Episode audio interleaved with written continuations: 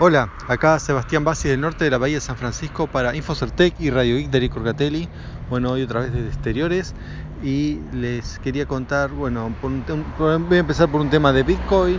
Em, en Bangladesh arrestaron al dueño de una empresa de Bitcoin de la India que ha ido a Bangladesh a, a inaugurar un cajero automático de Bitcoin. Bueno, lo inauguró, pero bueno, después lo arrestaron. Em, bueno, aparentemente en, ese país es, como una, mm, digamos, transacción financiera, ¿no? Todo lo que es el movimiento de bitcoins, entonces se necesita mm, autorización y mm, bueno, no la tenía y por eso lo arrestaron. Eh, bueno, hay en varios lugares del mundo, hay cajeros de Bitcoin, eh, por ejemplo en San Francisco hay varios. Eh, bueno, es cuestión de buscar en internet, probablemente en, muchas ciudades grandes del mundo, incluso está en Argentina, en ciudades chicas están, poniendo. son, hay distintas tecnologías de los, los cajeros, algunos básicamente son computadoras adaptadas con un lector de tarjeta, un lector de eh, un, escáner para escanear documentos en algunos casos, eh, bueno, un contador de billetes. Hay algunos que solamente reciben billetes, otros solamente entregan, otro que hace las dos cosas.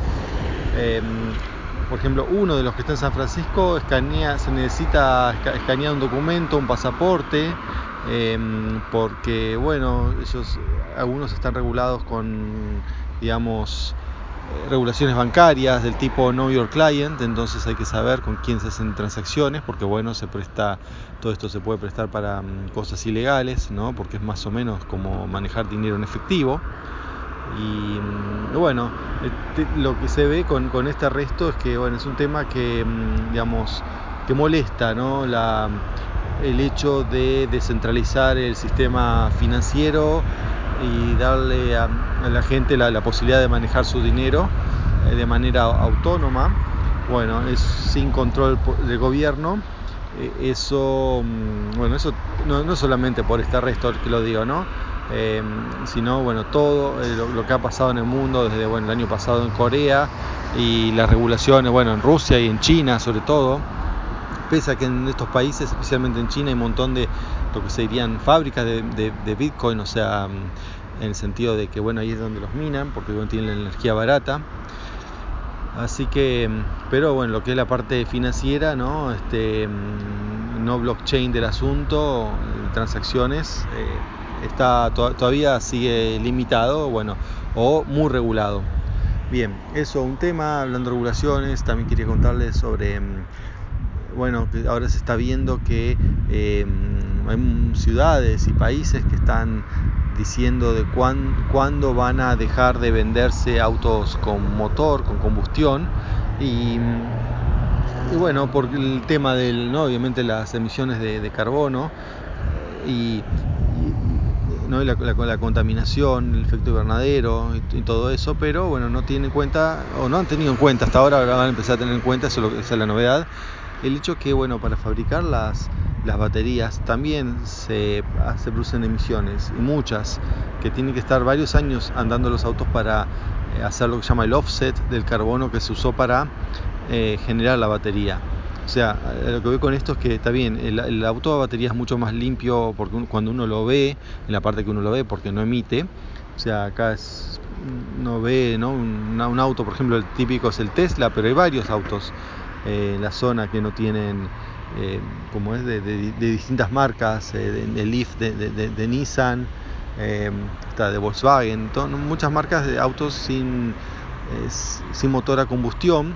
Y bueno, y no lo ve que es más limpio, pero, la, pero bueno, no, la generación del carbono no es solamente lo que se ve, digamos, no se ve el, bueno, ese ruido recién, obviamente no es un motor de, eléctrico es justamente, hablando de Volkswagen, un, eh, lo que en Argentina se llama escarabajo o Beetle, eh, bueno, modelo antiguo, por eso hizo semejante ruido.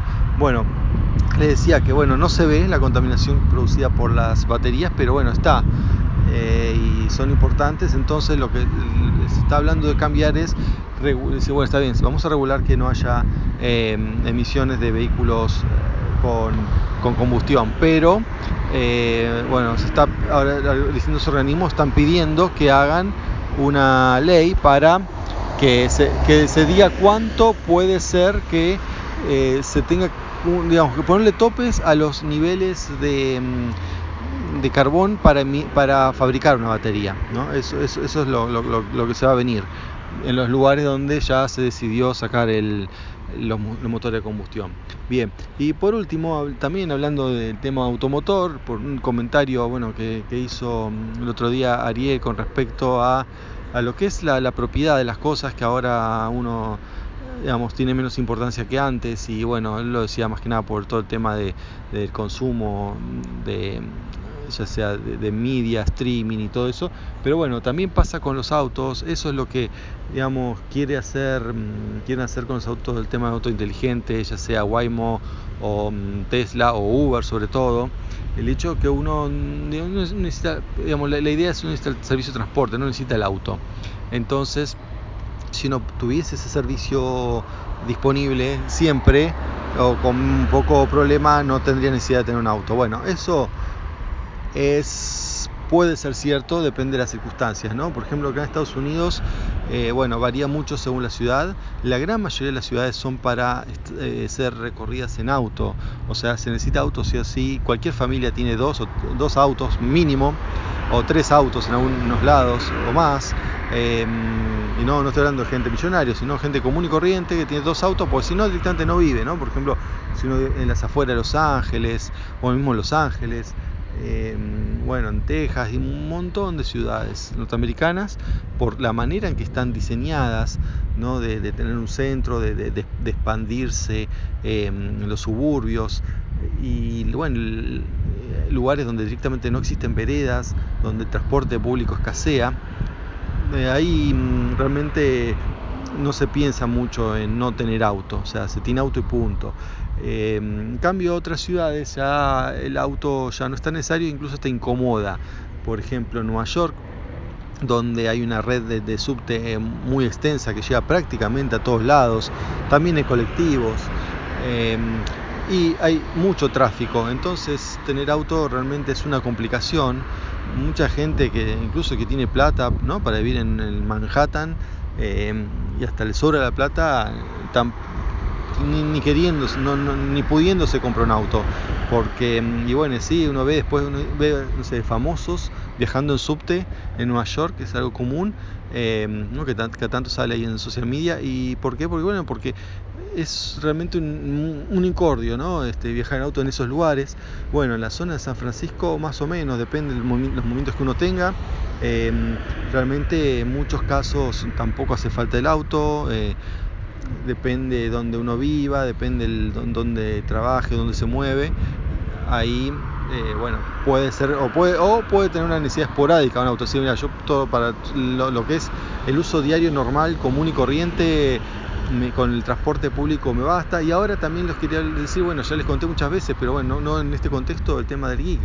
Eh, y otros servicios de car sharing, donde uno con una aplicación eh, directamente eh, marca un auto que está, digamos, aparece un mapa, señala un puntito donde hay un auto y ya lo tiene reservado, tiene media hora para ir a buscarlo, un auto híbrido, consume muy poco, encima uno no tiene que preocuparse por cargar y ya está, lo usa y es más barato que un Uber.